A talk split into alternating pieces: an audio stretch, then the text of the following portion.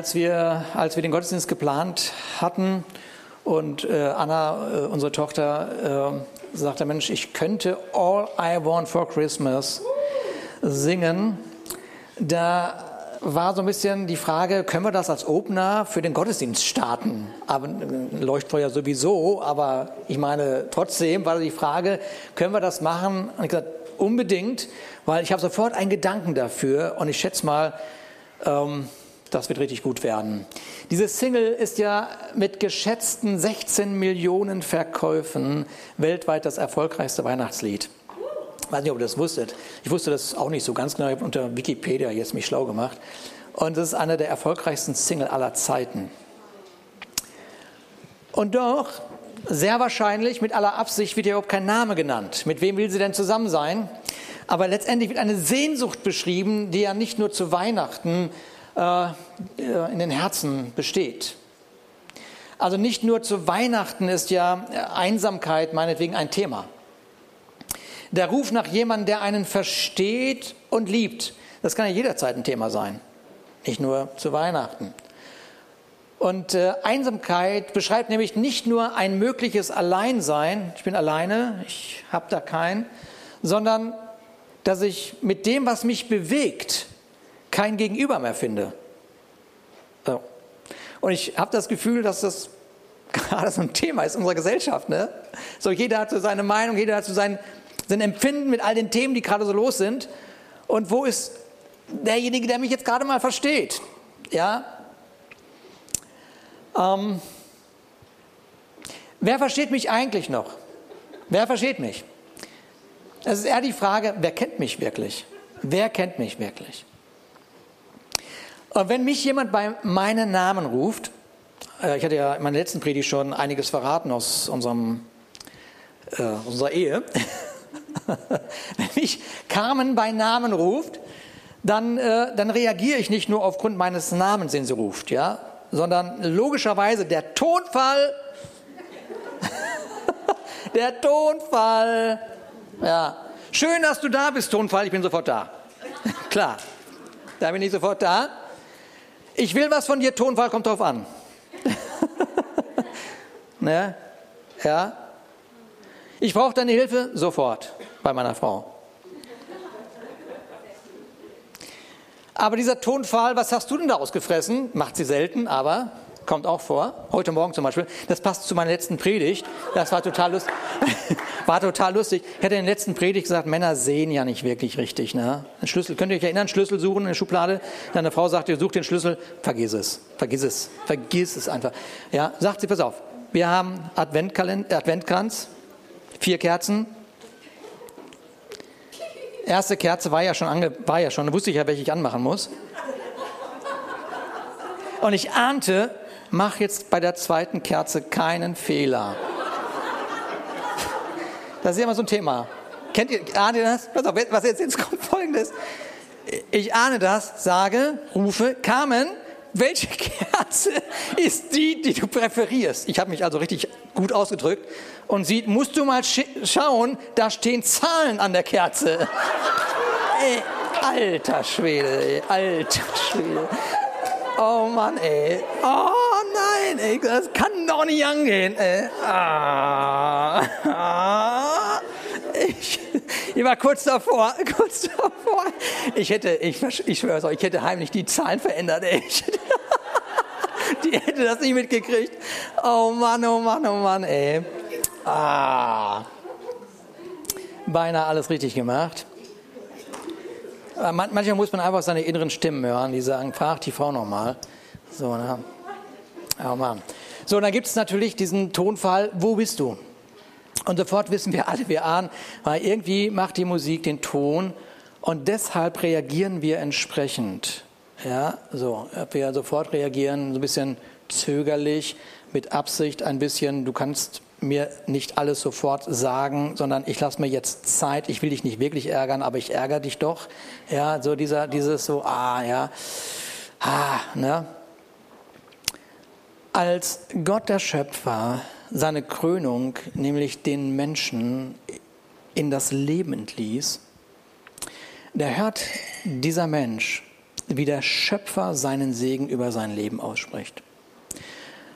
Und das ist so berührend, jetzt muss ich mal gucken, ob meine Technik hier funktioniert. Pass auf, Leute, das muss jetzt funktionieren. Funktioniert das? Nee, funktioniert nicht.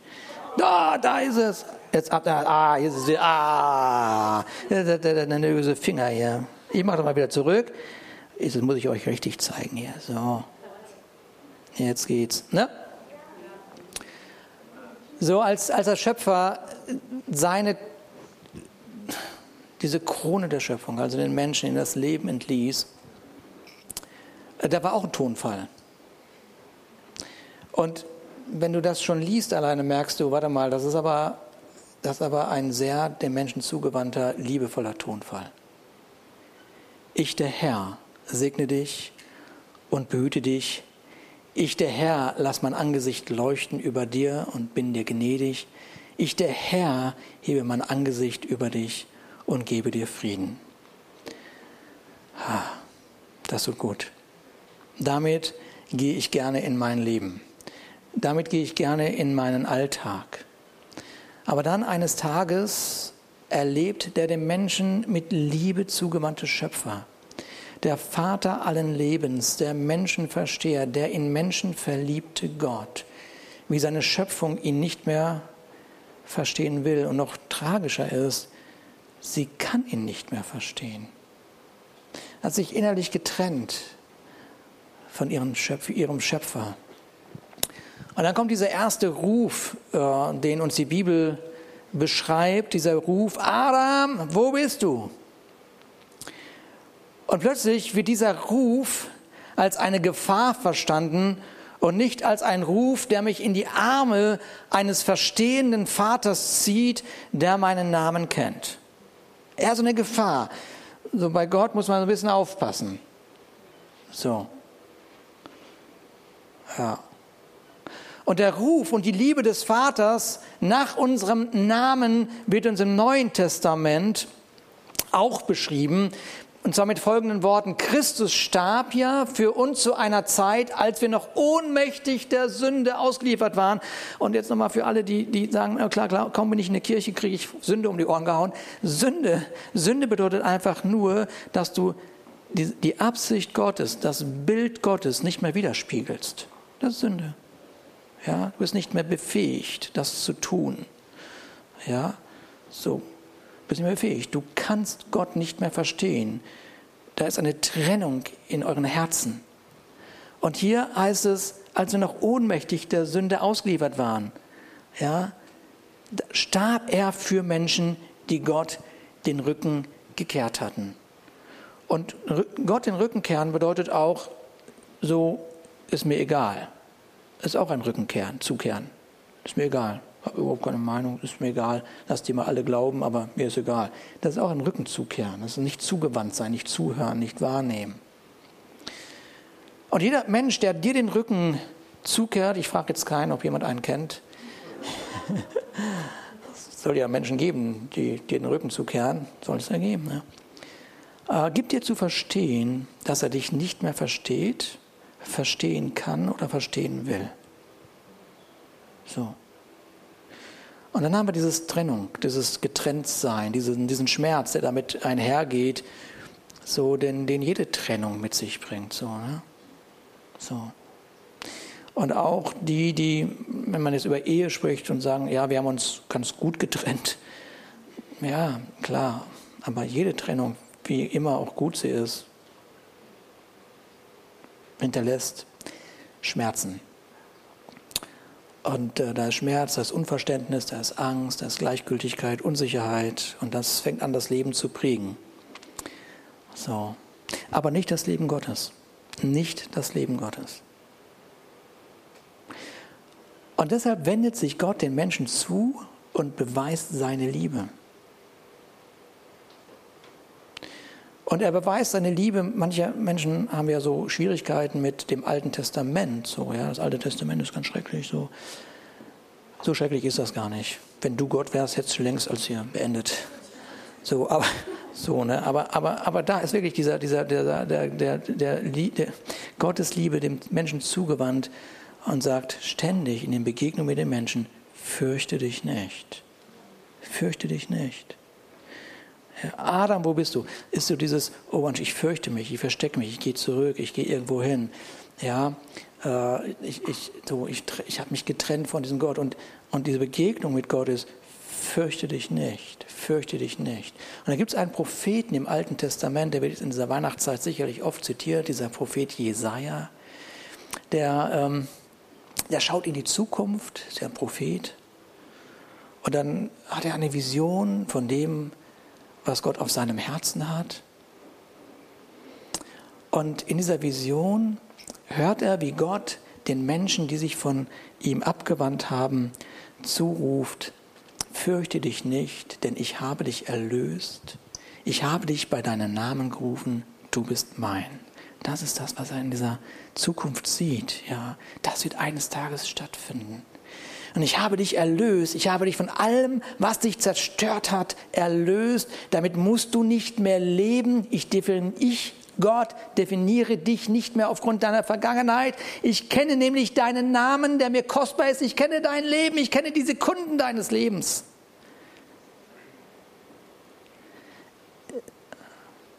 Ich verstehe dich, weil ich dich beständig vor meinen Augen habe. Ich sehe dich nämlich. Ich, ich weiß, warum du versucht hast, dort Hilfe zu bekommen, dort dich, sagen wir, Bestätigung und dort eine Befriedigung und dort das und jedes. Ich weiß das. Ich weiß, was in dir ist. Getrennt von mir musst du versuchen, aus eigener Kraft dein Leben zu füllen. Aber ich sage dir, fürchte dich nicht, und das sagt dieser Prophet für die Zukunft. Und wir wissen, in Jesus Christus ist das alles erfüllt. Gott sei Dank, fürchte dich nicht, dich nicht. Ich habe dich erlöst. Ich habe dich bei deinem Namen gerufen. Du bist mein. Wow. Und vielleicht ist dir das ja zu theoretisch. Ja, du brauchst was ganz Konkretes, ein konkretes Beispiel.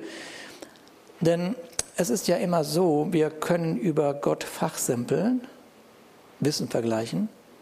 So, aber, aber wenn Gott dein Leben berührt, dann trittst auch du aus deiner Theorie heraus. Und dann, dann, dann hast du was zu sagen. Dann ist das so, ist egal, ob jemand dagegen ist oder dafür ist, ist dir wurscht, weil du hast eine Begegnung mit Gott gehabt, das ist real geworden. Ja, du bist wirklich diesem Gott begegnet.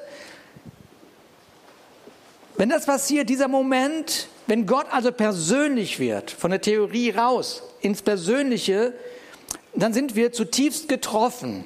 Zutiefst getroffen. Wenn jemand Gott begegnet, ist er zutiefst betroffen. Das geht nicht anders, weil er die ganze Zeit merkt: Wow, ich bin an meinem Leben vorbei, habe an meinem Leben vorbeigelebt. Jetzt bin ich ihm begegnet, ich bin getroffen, ich bin überführt, ich bin herausgefordert, aber ich bin auf einen neuen Grund gestellt. Ich kann mein Leben neu ausrichten.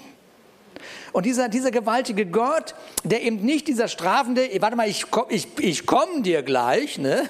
so, ja, sondern ist sofort jemand, der sagt, ich habe dich doch erlöst durch Jesus Christus, also ist doch alles gut. Du glaubst an meinen Sohn Jesus Christus, komm, auch wenn es dich herausfordert, wenn du über deine Vergangenheit nachdenkst, weißt du was, wir gehen da gemeinsam durch und ich schenke dir die tiefste Heilung, die ein Mensch überhaupt erleben kann. Denn ich bin dein Papa. Und da ist einer in der Bibel, der ist unterwegs, der ist ruhelos. Und seinen Bruder hat er ausgetrickst, wie auch seinen Vater, Erbschleicherei und solche Sachen soll es ja geben. Und er setzt sich ins Ausland ab, wo man ihn äh, nicht kennt und er wird in Intrigen verwickelt, lässt sich aber nicht unterkriegen. Er weiß, wie man kämpft und trickst und so baut er sich eine neue Existenz auf, gründet eine Familie und dann wird es wieder ein bisschen heiß so und dann setzt er sich rechtzeitig ab, zurück in die alte Heimat, klammheimlich. Und dann die letzte Nacht vor dem Ziel, kurz vor Morgen, erwischt Gott ihn. Da steht Gott plötzlich vor ihm. So ist eine spannende Geschichte. Und dann äh, stellt sich Gott ihm in den Weg. So. Ja.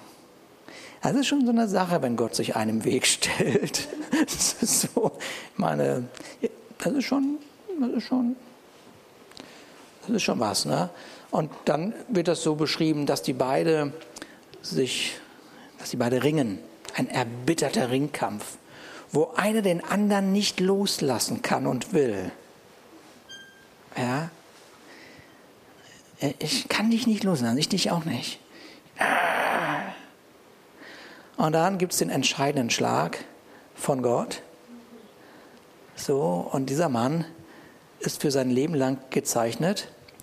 Und dann hört er aber die Worte von Gott. Und er hört, du sollst nicht mehr Jakob heißen, und Jakob heißt Fersenhalter, Betrüger, sondern du sollst Israel, Gottesstreiter oder Gott streitet heißen. Wow. Oh. Gott hat ihn bei Namen gerufen. Wow. Und von dort, von der, von der Stelle, das ist in 1. Mose irgendwo, 1. Mose 27 schätze ich, von dort geht genau diese Linie zu diesem Propheten Jesaja, in 43, wo er sagt, und nun spricht der Herr, der dich geschaffen hat, das ist direkt an Jakob, Jakob, und dich gemacht hat, Israel, fürchte dich nicht, denn ich habe dich erlöst, ich habe dich bei deinen Namen gerufen, du bist mein Gott, ruf, was folgt daraus? Aus einer fragwürdigen Person wird ein ehrwürdiger Stammvater, aus einer Familiengeschichte wird die Geschichte eines Volkes, aus den Verfolgten der Geschichte werden die Überdauerer, die Überlebenden der Geschichte, aus den von allen Bekämpften werden die, die für Gott kämpfen, aus Gefangene werden. Befreite. Wow.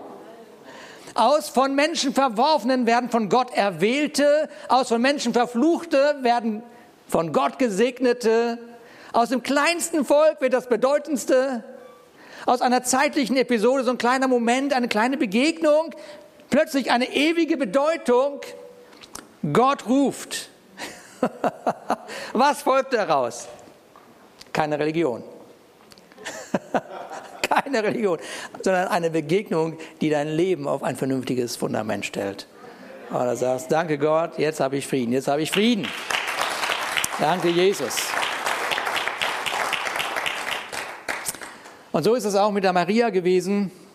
Sie hört, wie ihr Name gerufen wird. Fürchte dich, da haben wir es wieder, fürchte dich nicht, Maria, fürchte dich nicht, fürchte dich nicht, fürchte dich nicht. Du hast Gnade bei Gott gefunden. Ist irgendjemand hier, der Gnade bei Gott gefunden hat? Guck mal, so viele Hände. Wir haben Gnade bei Gott gefunden. Fürchte dich nicht, ich habe Gnade gefunden. Siehe, du wirst schwanger werden und einen Sohn gebären. Dem sollst du den Namen Jesus geben. Wow. Jetzt startet die Geschichte von der Erlösung. Der Prophet hat es gesehen. Und der hat schon mal alle beruhigt. Das kommt, das kommt auf uns zu es kommt die Erlösung. Du bist hier heute und sagst, ja, ich kann die Erlösung annehmen, ich kann auch dran vorbeigehen. Das ist allein deine Entscheidung. Ne? So.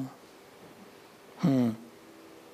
Gott meint es ernst. Niemand soll verloren bleiben. Er selber kommt dem Menschen als Mensch so nah, dass man ihn sehen kann, dass man ihn anfassen kann, dass man mit ihm unterwegs ist wenn, wenn, du, wenn, du, wenn du mal eine richtig gute Serie sehen möchtest, dann würde ich mir The Chosen anschauen.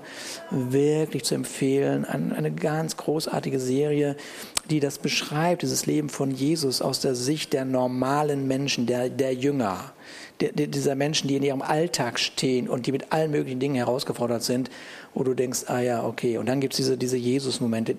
Hammer-Serie. Gibt's umsonst. Gibt's umsonst, ja. Zwei Staffeln mittlerweile. Hey, stundenlang. Gestern Abend hatten wir mit einer angefangen. Mit einer, mit einer. Und ihr wisst, wie das ist. Auch noch eine, ne? Und dann, und dann, aber jetzt können wir ja noch eine gucken, ne? Jetzt ist schon so spät, ist auch egal, können wir noch eine gucken. ist ja, geht ja um Jesus. Ist ja keine Sünde. Kannst, kannst ja noch eine gucken. Oh Mann, oh. Gut. Ja, ja. Okay.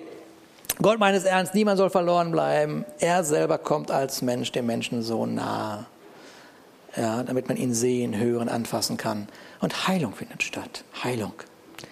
Weil seine Liebe in mein Leben ausgegossen worden ist. Und erst jetzt, erst jetzt kann sich das heilende Miteinander manifestieren. Erst jetzt.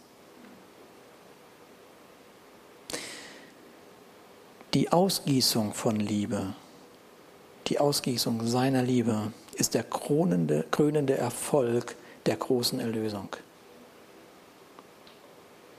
Erlösung ohne Liebe, keine Ahnung, was das ist. Erlösung ohne Liebe kann ich mir nicht vorstellen. Es ist diese Liebe, die nicht verborgen werden kann. Es ist letztendlich das, wofür Jesus in seinem Gebet, er hat ja so ein ganz berühmtes Gebet gesprochen, das wird uns in Johannes 17 beschrieben, ja, da, da wird, äh, wird seine Absicht zum Ausdruck gebracht, nämlich, dass diese ungewöhnliche Liebe, die in dein Leben ausgegossen worden ist, dass diese Liebe prophetisch zu unseren Mitmenschen sprechen kann. Wow. Es ist so schön. Es ist so schön.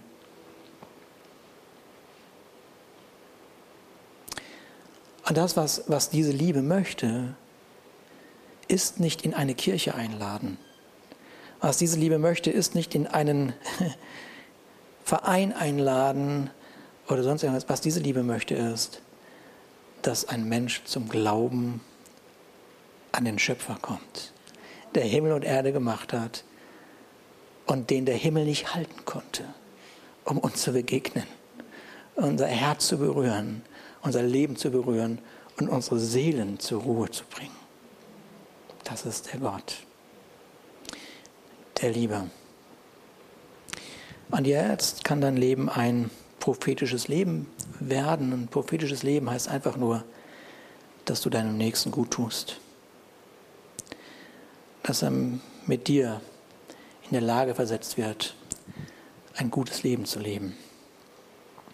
Und deswegen sagt Jesus hier, ich bitte aber nicht allein für sie. Das war jetzt die Jünger, die bei ihm waren, die zwölf, für die er bittet oder für all die, die um ihn herum waren. Es waren ja mehr als diese zwölf Jünger letztendlich sondern auch für die, die durch ihr Wort an mich glauben werden. Es berührt mich total, dass Jesus da schon für dich betet, weil die Geschichte ist ja weitergegangen. Hatten wir Anfang dieses Jahres uns angeschaut. Die Geschichte geht weiter. Mit anderen Worten, die ist unaufhaltsam. Diese, die ist unaufhaltsam. Du kannst du machen, was du willst. Die ist unaufhaltsam. Ja, es geht immer weiter. Eines Tages stand dieser Jesus vor dir. Eines Tages warst du hier in diesem Gottesdienst oder mit einem Freund, Nachbarn, was auch immer zusammen. Und er hat gesagt, es gibt Jesus und hast du gesagt, ja, das stimmt. Und dann ist das für dich. Jesus hat schon für dich gebetet. Vielleicht hast du gedacht, es hat noch nie jemand für mich gebetet. Jesus hat es getan. Ich weiß nicht, ob wir da nicht das spüren gerade. Jesus hat für dich gebetet. Und wenn Jesus für dich betet, der kann die Oma einpacken. Das ist so. Ich meine, es ist schon gut, dass die Oma betet. Das ist schon gut, das ist alles gut. Ne? Danke an alle Omas und Opas und so. Aber Jesus betet. Das ist ganz weit oben. Ganz weit oben. Ne? Und jetzt sagt er was? Ja, dass sie alle eins seien. Das ist seine Familie. Wie du Vater in mir bist und ich in dir, so sollen auch sie in uns sein, auf dass die Welt glaube, dass du mich gesandt hast. Und schon hast du eine Bestimmung. Und ich habe ihnen die Herrlichkeit gegeben. Das ist das, was du jetzt gerade hier spürst. Also es ist nicht nur irgendwie ein Gottesdienst, sondern das ist Herrlichkeit. Das ist ein Moment Himmel. Das ist ein Moment Frieden. Das ist ein Moment Wow. Ja, ich habe ihnen die Herrlichkeit gegeben, die du mir gegeben hast, auf dass sie eins sein, wie wir eins sind. Ich in ihnen, du in mir. Ihr sagt dann das nochmal. Er wiederholt das so lange, bis man es begreift.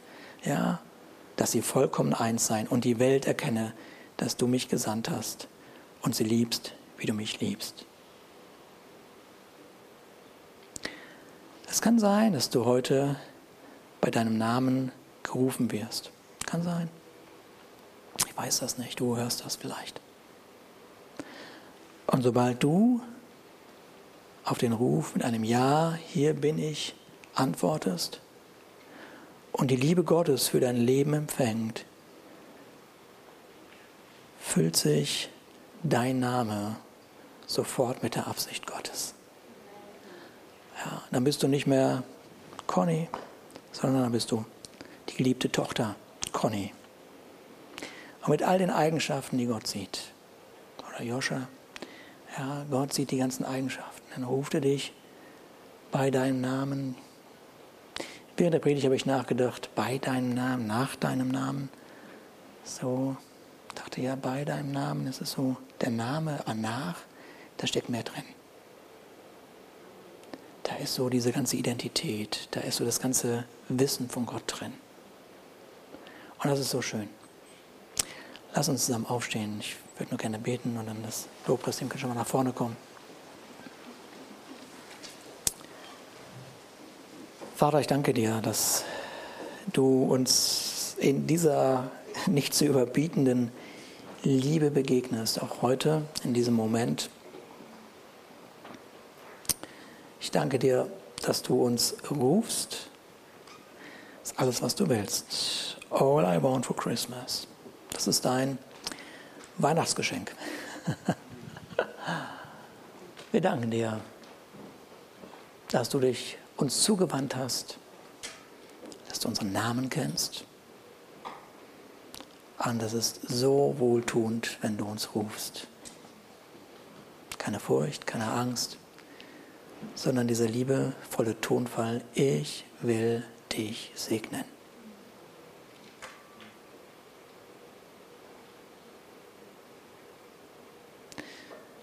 Vielleicht möchtest du heute Nachmittag an diesem zweiten Advent, das ist ein gutes Datum, dein Leben Jesus Christus anvertrauen und sagst, okay, ich, ich möchte es wagen, ich gehe jetzt einfach mal auf Gott zu.